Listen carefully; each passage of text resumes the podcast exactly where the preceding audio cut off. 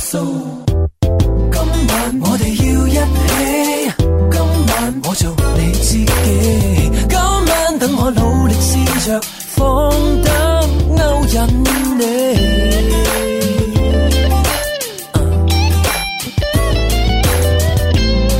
We talk tonight。即係嗱，喺當地其實係好普遍嘅小食嚟嘅唔啫係，其實哦就等於你去便利店啊得住魚蛋咁樣牛肉丸哦啊有魚魚蛋蛋啊一樣嘅啫。唔係佢講到我係真係有有啲想試嘅，但係即係你咁啊，你食過龍蝨未先？我我唔係好即係敢水食曱甴啦咁。你連水曱甴你都唔敢食，咁你我真你係何嚟敢食我蜘記得有一次咧，我記得有一次咧，我我真係好傻仔咁樣喺廈門，係喺鼓浪嶼，咁佢咪有一種即係特色嘅食物叫做土筍凍嘅。啊，係啊係啊，係啊沙其實係沙蟲。跟住沙蟲啊嘛，咁我土筍凍，因為其實我本身比較中意食筍嘅。 嗯，得啦，冇死啦咁樣，嗯，唔好講咁多，整翻半打嚟威下先咁樣。一上到嚟，咁我啊啲筍又幾得意喎，一節節咁樣，但係佢又唔係話，又唔係話個頭係尖嘅，到個尾係闊咁樣，咁佢就幼成啊唔條係，都我成係日睇佢係一個奶白色嘅揼咯。佢 係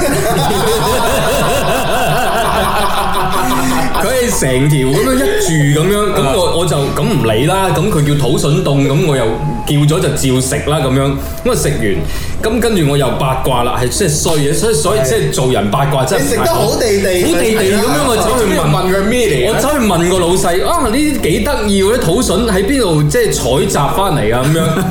吓咩咩意思啊？咩採集啊？即係誒、你係上山啦、係挖佢定係因點樣？為春筍咧又秋筍啦， 係咪？然啊后他就说你没有吃过这个东西，我没有，从来都没有。你哪里来？我广东过来，广东也有啊，这个是吗？广东也有吗？你们好像叫沙虫，哇哇嘞，这耶！哎呀，我我看我係我覺係得都食過啊㗎，其實嘅 OK 我因為佢唔係話誒好粗嘅喎，其實個係啊佢係好幼嘅，係好幼嘅嗰啲係誒完全係個 size 係唔同㗎嘛。咁我唔知啊嘛，咁叫佢叫土筍啊嘛，咁我以為佢即係有啲特色嘅筍咁樣，咁我早知翻廣寧食啦，食傻。誒咁係咪先咁問題係你你係驚嗰定係點樣啫？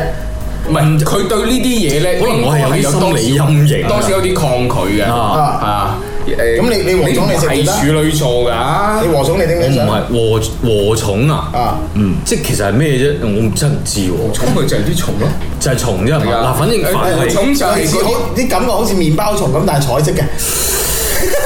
唔係，其實佢就有，其實嗰啲雀仔嘅嗰啲飼料，哦，我知啦，我知啦。唔係唔係唔係啊唔係，我佢 類似類似啦類似類似我明白，即係因為咧，我我有時咧，即係去去啲即係花鳥魚蟲嗰啲市場啊，都會見到即係見到喺度湧湧 湧下嗰啲咧，我就湧動緊哇！真係頂唔順，真係。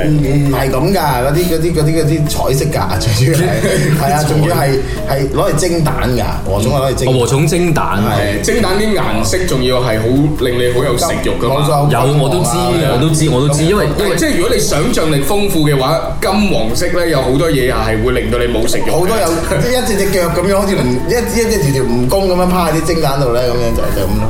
唔係唔得唔得，真係唔得舐晒加味㗎， 係嘉明跟佢咁長時間，即係你有啊你應該有冇中過呢啲咁 à. 樣嘅嘅，即係喂本你來你。食唔食得核突咧？其實我我一可直都以啊唔，知可以啊，沙蟲啊嗰啲都有食啊。其實我覺得呢樣嘢就真係唔啊係話我核突嘅問題，而係可能真係佢可能係屬於某一個領域，即係我係認為我我我唔敢接觸佢咁樣。啊嗱，所以你嘅經理人咧就冇辦法幫你接一啲美食節目嘅通告啦。都係呢啲，我知道你上次食過白灼誒咩咩嗰個爐爐邊係嘛？盧高遠啊爐邊啊路邊爐邊係白灼喎，仲要白灼喎，成抽嘅喎，佢唔係叫白灼，佢佢係叫凍食。 哦凍上係打冷添， 辣嘅，含淚去葬花極麻煩，唯獨願入血沒時間，或者失意是為了工作動空未夠浪漫，才暫借戀愛感覺去感嘆，難忘你。好聽過，若無其事沒韻味。你真人，其實得可以記不起，無望你精彩過，變來無恙如遊戲。我本人明白什麼都總有限期。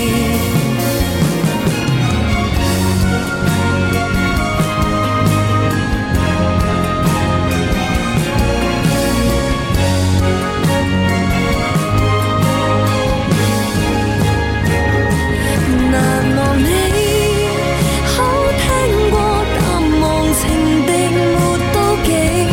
我本人無能代用的本領，痛心死。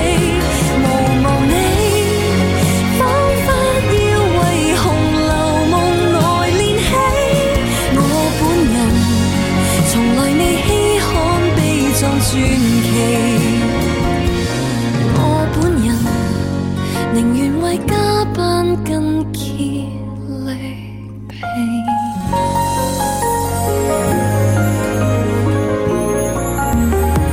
今夜我們在一起，由李國君工作室精彩呈現。